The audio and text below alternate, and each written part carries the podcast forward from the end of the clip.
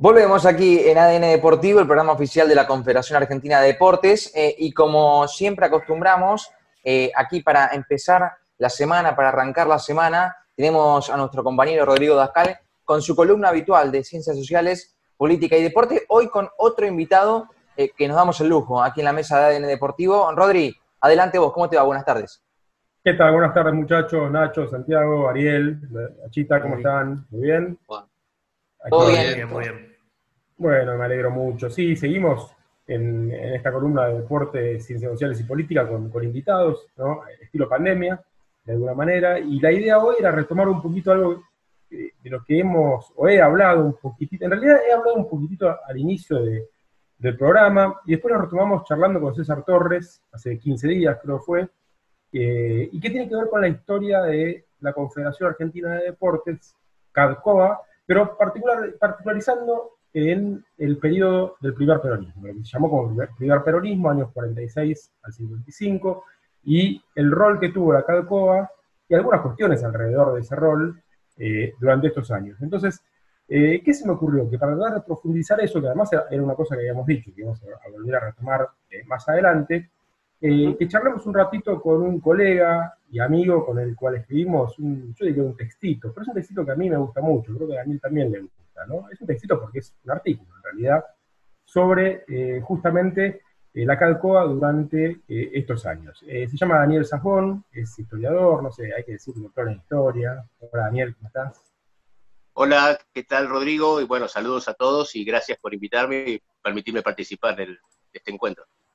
Bueno, gracias Dani, a vos y nada, a veces cuesta, cuesta, no es que cuesta, pero charlar con, colegas que además son amigos y bueno, pues, nos conocemos y trabajamos hace muchos años, eh, puede ser fácil, pero a veces puede ser difícil. Y en este caso además vamos a hablar de un artículo eh, que escribimos juntos. Pero yo tengo que preguntarte a vos, y a partir de eso tenemos que dialogar de alguna manera.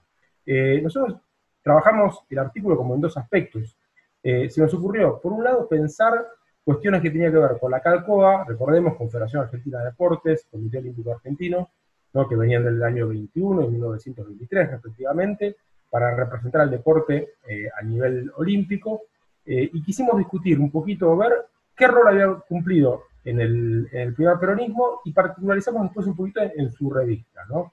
Eh, si tuvieses que decir algo, ¿qué, es lo más interesante que te parece de esas humildes líneas que escribimos?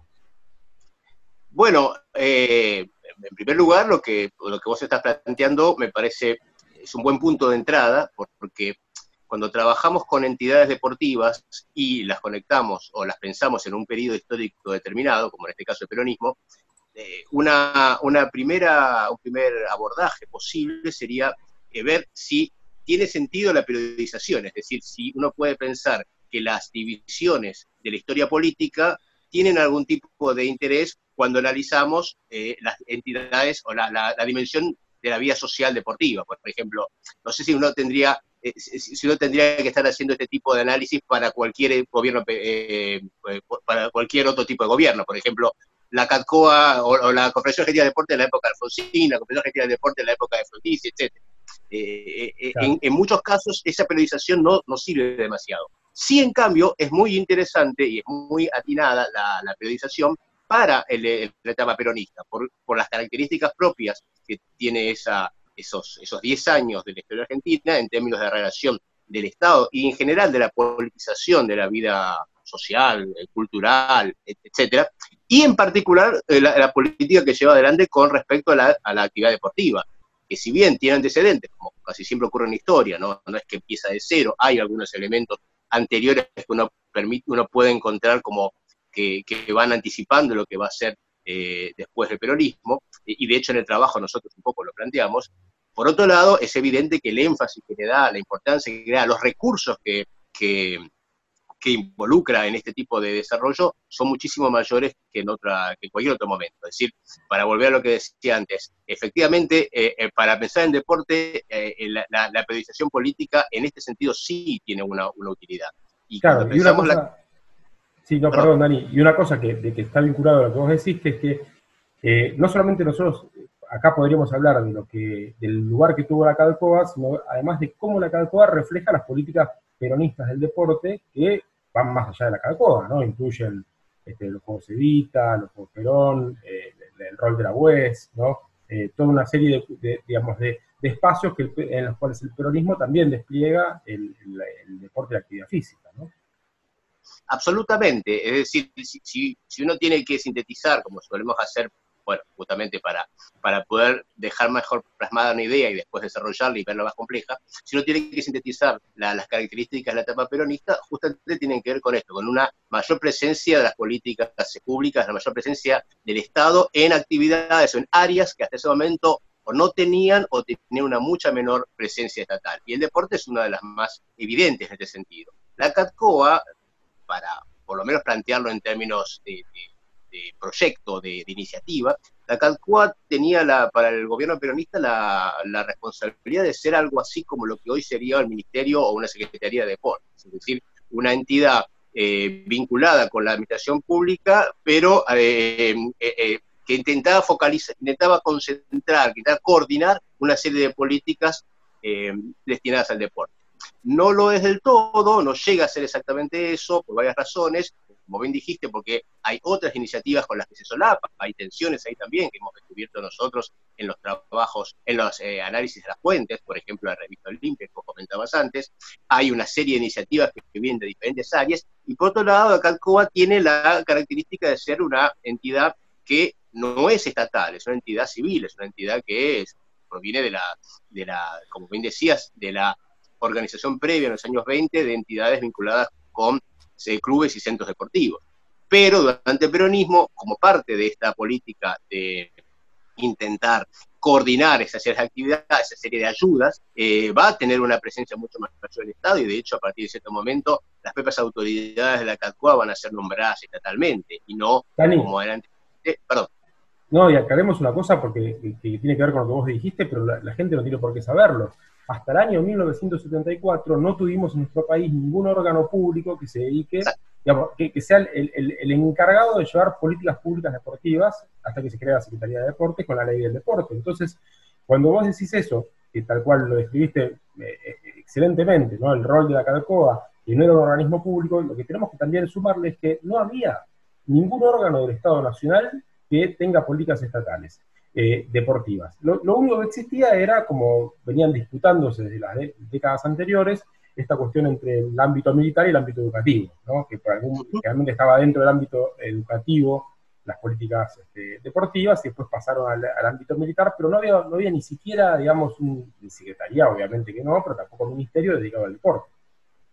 Y, y tal es así que va a ser justamente uno de los rasgos más eh, que genera más reacción contraria en los sectores eh, antiperonistas o, y en algunos casos solamente no peronistas, como una, como una especie de iniciativa de contaminación del deporte por la, eh, por la política. el hecho de que el Estado intente coordinar actividades deportivas, intente llevar adelante decisiones que no, sean solamente producto de las iniciativas privadas, iniciativas independientes de los clubes, sino que también tengan algún tipo de, gestión pública, eso va a ser eh, particularmente rechazado por estos sectores que lo van a ver, como repito la, expresión, comunidad de contaminación. Eso se va a ver muy claramente en las políticas que llevan adelante a partir del, golpe del 55. Por ejemplo, la eh, intervención y, posterior disolución de la CACOA o todas las políticas de eh, em, persecución de los dirigentes de clubes por el hecho de haber tenido algún tipo de, algún tipo de contacto con el gobierno eh, o, haber donado algún tipo de em, eh, activo financiero o simplemente prender el espacio para eh, que se celebre algún tipo de, actividad vinculada con el gobierno Y, algunos, y algunos deportistas, Dani, y algunos deportistas, agreguémoslo, sin ni siquiera ser peronistas, ¿no? Este, fueron perseguidos y prohibidos después del 55 y que ni siquiera eran peronistas, sencillamente habían tenido éxito deportivo durante el peronismo.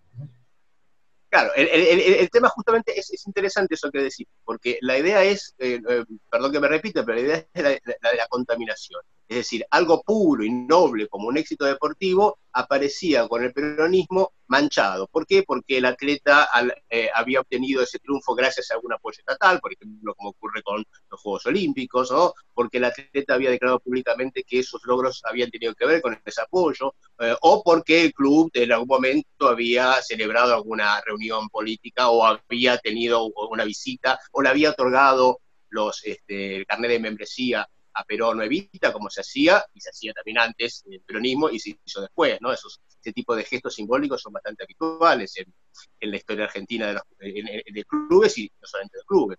En el caso, Dani, en el caso de Fangio, recordemos que el gobierno peronista le regala el, propio auto, ¿no? Lo apoya, que era, un, que era Juan Manuel Fangio no era precisamente un, deportista, un corredor que, se había identificado con el peronismo, de hecho nunca lo fue. Sin embargo, eh, muchas veces no, no, no, no, sabemos o no tenemos presente que buena parte de sus logros deportivos tuvo que ver con el apoyo estatal que tuvo durante sus años.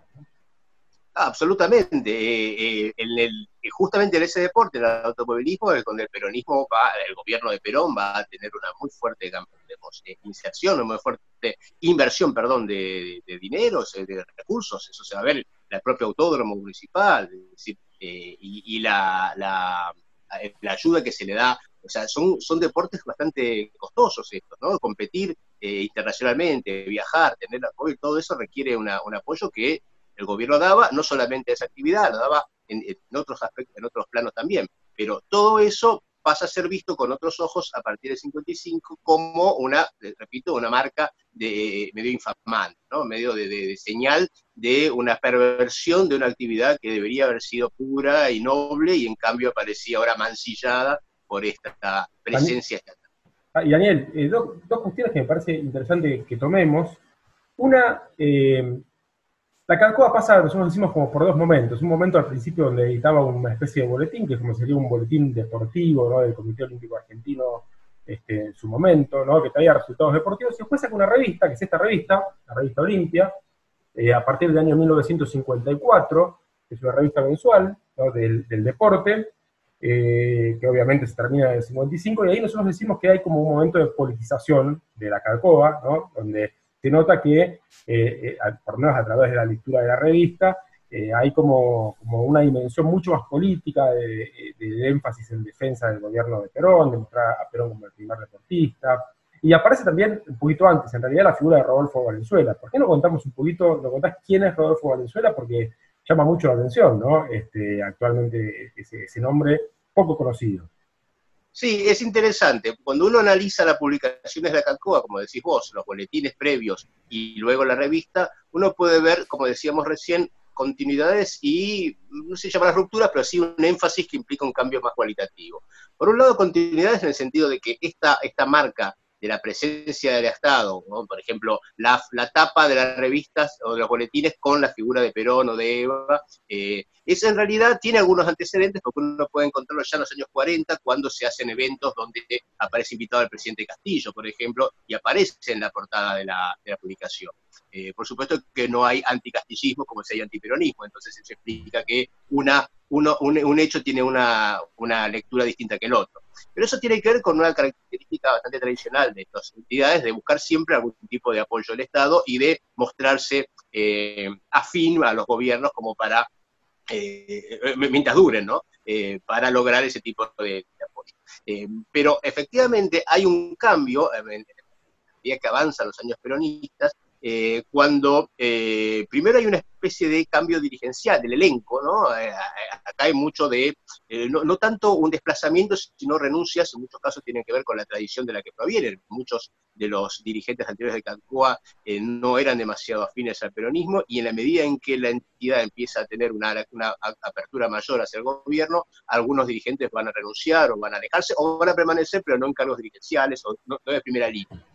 Eh, Valenzuela va a ser electo eh, presidente de la CACOA por los propios pares, o sea, una, elección interna, eh, pero ya es una figura que, está vinculada, si bien viene de la actividad deportiva, había sido atleta olímpico, él viene de, también del, elenco gubernamental. Él había sido, él, era... Mm, presidente de la Corte Suprema.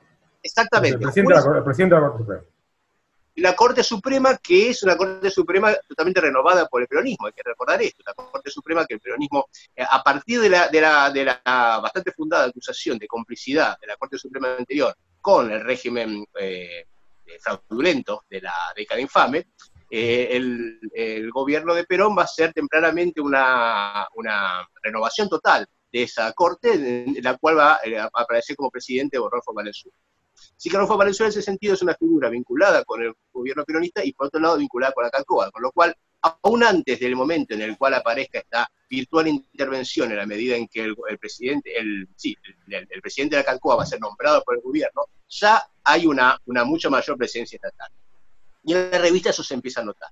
Para el momento que aparece Olimpia, que es el año 54, como bien decís, ya estamos también en un momento diferente por fuera de la Calcoa, en las políticas mismas del gobierno peronista, en el sentido de que hay una mucha mayor, énfasis en eh, cierta lectura mucho más vertical de las eh, decisiones políticas que toma el gobierno, eh, un énfasis mucho mayor en, la, doctrina justicialista y una mayor cerrazón a, la, a, las posibilidades de diálogo con la oposición. Hay que recordar también el intento de golpe temprano a principios del año 50, el año 53 otro. La muerte de Eva Perón también afecta bastante en ese sentido la, dinámica política. Y la revista Olimpia un poco está vinculada con esto. Es una revista con, una, con un tono eh, mucho más eh, cercano a la, retórica del gobierno peronista, así con notas o con columnas donde se habla de, de, las políticas públicas ya adelante por el gobierno, pero con un centro fundamentalmente eh, deportivo. Eh, yo, algo interesante que tiene la revista Olimpia es un tono bastante didáctico, ¿no? Es decir, como de, intentar enseñar, intentar mostrar a, los lectores cómo, se, cómo se deben practicar los deportes, cómo debe ser el espíritu del deporte, en ese sentido tiene una tradición, vos lo, habías comentado esto en el trabajo, ¿no? Es una tradición que se conecta con el viejo olimpismo, la idea del deporte como algo eh, para ennoblecer el espíritu, para elevar el espíritu. Eh, y, en ese sentido es interesante que aún en una etapa de tanta renovación política, ideológica, social como es el peronismo, este tipo de, retórica en algún sentido se mantiene, aunque cruzada con elementos diferentes. Buenísimo. Lo veo, lo veo a Nacho, a Santiago o a, Ariel con ganas de hacer alguna pregunta. Igualmente pasemos, sigamos pasando chivos, pero que no es un chivo. El texto este, de lo que estamos hablando, está en este libro, se llama el deporte del primer peronismo, Estado, competencias deportistas, que publicó la Facultad de Periodismo y Comunicación Social de La Plata, y está de libre acceso, ¿no? Eh, es gratis, uno puede bajarse el libro de la web de, Periodismo de La Plata y está nuestro artículo escrito con Daniel, eh, que un poquito resume todo esto que estamos comentando. Bien. Hay otros, eh, artículos, otros mejores artículos también. Bueno, también hay mejores artículos, sí, sí, por supuesto. ¿También escritos por ustedes? No, no, por lo demás, por lo demás. Son, mejores, y son mejores están escritos por otros y otras. La humildad, ¿eh? Qué bárbaro. Eh, no, yo les quería preguntar, muchachos, a ver, nosotros, bueno, justamente en esta oportunidad estamos haciendo énfasis en, en la época del primer peronismo. Pero ¿ustedes creen que ahí se sentaron las bases para lo que es el deporte como lo conocemos en la actualidad o no precisamente? Eh, empiezo yo. Eh, mira, es difícil. En algún sentido sí, en el sentido de lo que plantea Rodrigo, ¿no? Si uno piensa una, característica casi, es difícil pensar por, fuera de, la posibilidad de que haya algún tipo de secretaría o de, órgano del gobierno para pensar actividades deportivas. En ese sentido sí, eh, hay, una, hay, una, hay un antecedente importante.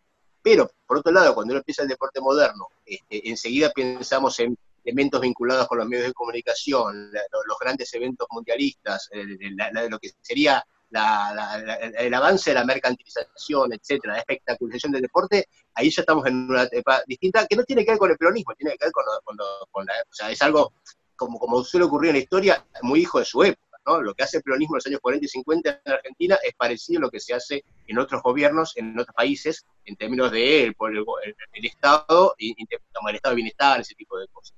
Eh, y lo que pasa actualmente en Argentina está bastante vinculado con lo que pasa también fuera de Argentina. Así que hay continuidades y hay también algunas cosas muy diferentes, a mi entender. Sí, yo complementaría lo que dice Dani con una cuestión que está muy fuerte en, en Calcoa y en la revista. Eh, ¿Qué es lo que dice la revista, lo que dice Calcoa? Dice, el deporte argentino antes del peronismo eh, estaba librado a su suerte, es decir, los deportistas conseguían lo que conseguían por mérito propio. El peronismo lo que vino a hacer es acompañarlos, y eso se ve, por supuesto, en los resultados. ahí aparecen las cuentas de medallas, por ejemplo, los resultados olímpicos y no olímpicos en términos de resultados deportivos. ¿Qué es lo que pasa después del 55? Y vemos que el Estado se retira, ¿no? Pasa, pasamos a, otro momento, y, si vemos los resultados deportivos, ¿qué vemos? Vemos lo mismo. Vemos que el deportista queda abandonado a su suerte. Hay deportistas y deportes a los que les va bien, Fangio podrá seguir ganando, pero gana porque es Fangio, ¿no? Algún otro deportista aparecerá, aparecerá un, Guillermo Vilas más adelante y le irá bien, este, le irá bien al fútbol en algún momento, pero es ya por prácticamente mérito propio, ¿no? Eh, quizás, si sirve alguna analogía, uno puede pensar un poquito, tirado un poquito de los pelos, que recién el, Estado vuelve a aparecer, por lo menos en lo que es el deporte de alto rendimiento, con la creación del ENAR ¿no? en 2009, y la decisión decide destinar una política deportiva al alto rendimiento. Por lo menos desde ese punto de vista, entonces ahí sí tenemos ya una participación estatal y semiestatal con el, Comité Olímpico Argentino, en este caso, apoyando el alto rendimiento. Pero recién en el 2009, ¿no? me parece que, podemos ver, eso, este, en términos de analogía. ¿no? También sigo, sigo con la ronda de preguntas. Dale, Nacho. Hay algo que, quizá se me pasó por alto o, no escuché, pero ¿cuán importante fue eh, la organización de los Juegos Panamericanos del 51 para, para la CADCOA? Eh, ¿Fue, ¿Fue el momento de auge?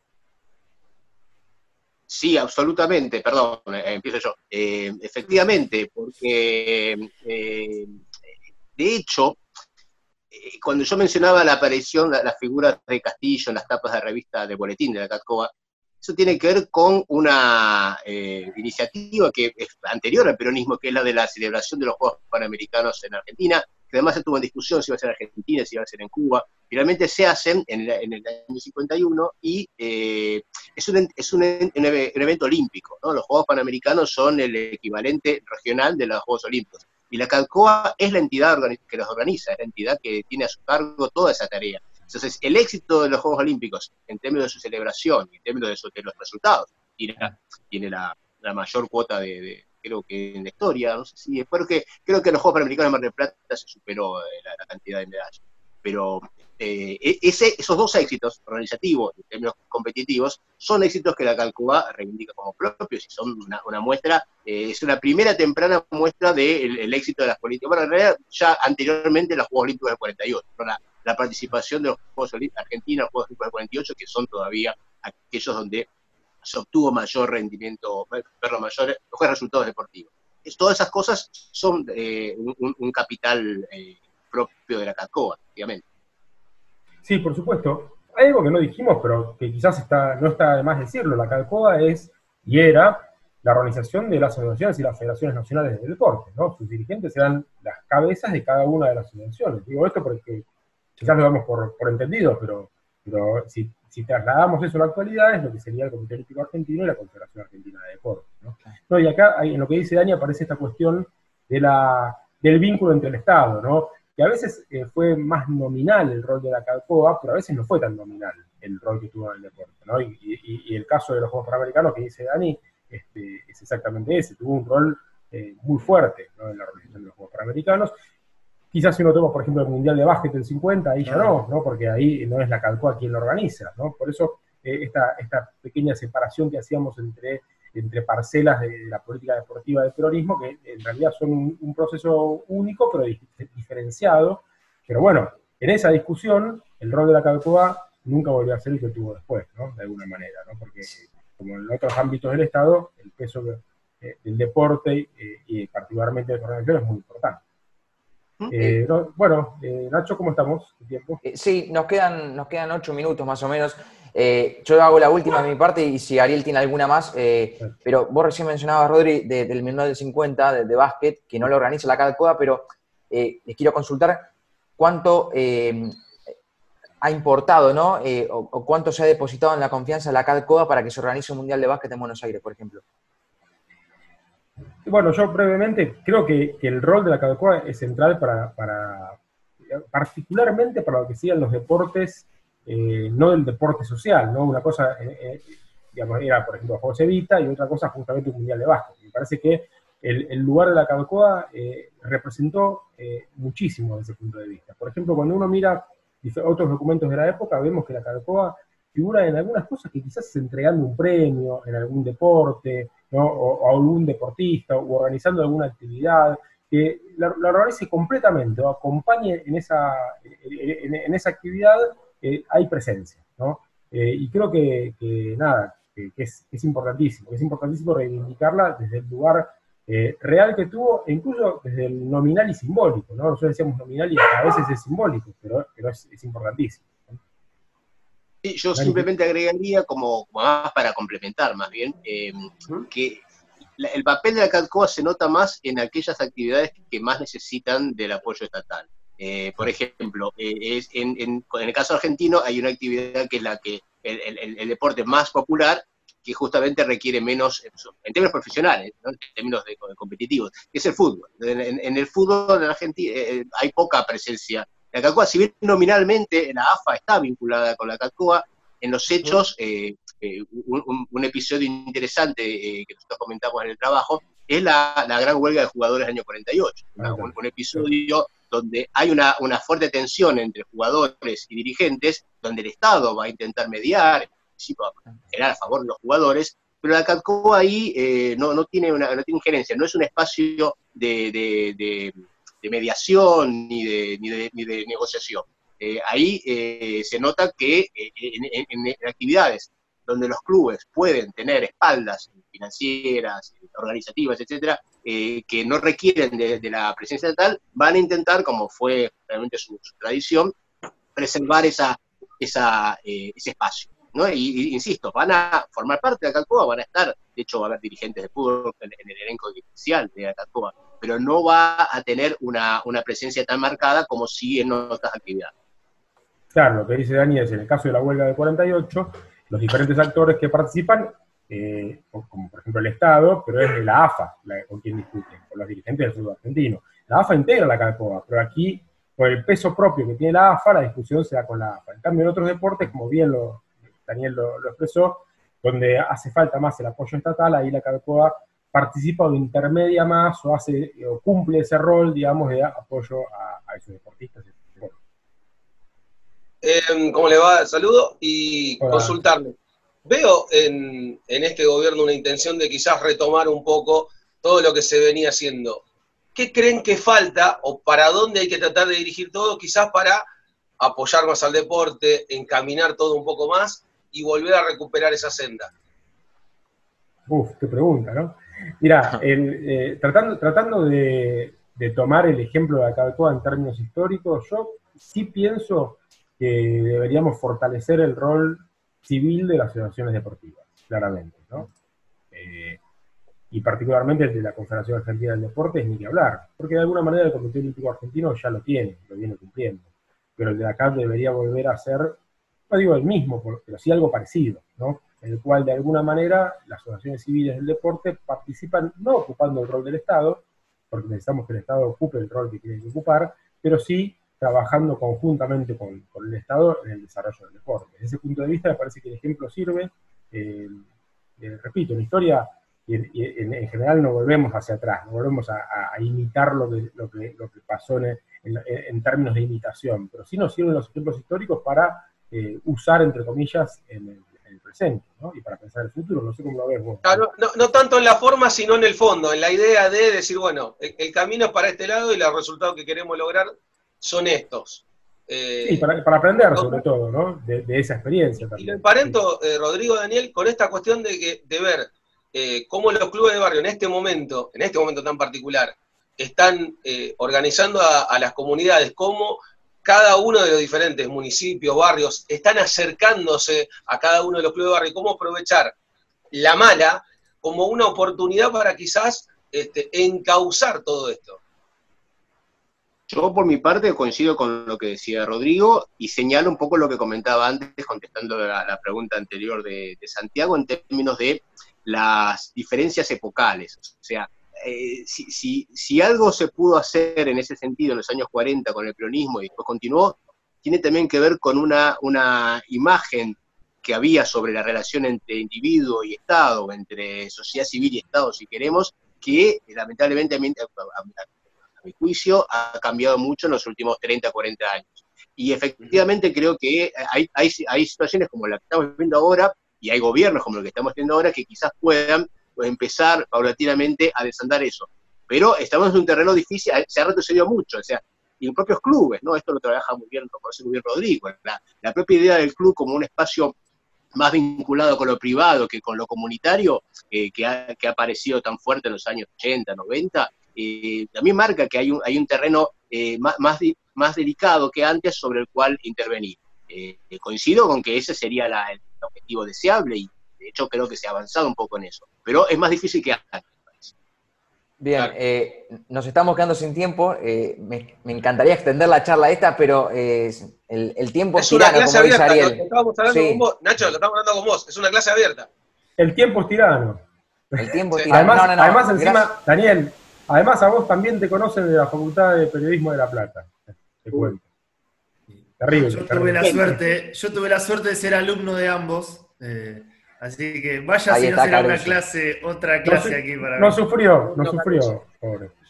No, pero, pero recién hablábamos eso con Ariel en, en privado, que, que era una clase abierta y, y les agradecemos por esto, porque la verdad uno se nutre eh, y la gente también que está escuchando de- del otro lado, quizá esta- estas cosas no la conocen y siempre está bueno eh, para aquellos que lo conocen refrescarlo y para aquellos que no lo conocen visibilizarlo, ¿no? Buenísimo. Bueno, muchas gracias. Daniel. muchas gracias.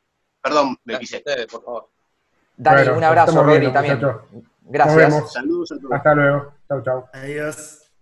Bien, ha pasado la columna aquí de Ciencias Sociales, Política y Deporte eh, con el invitado Daniel Sasbón, aquí en ADN Deportivo. Hacemos una pausa cortita y seguimos en Radio Argentina.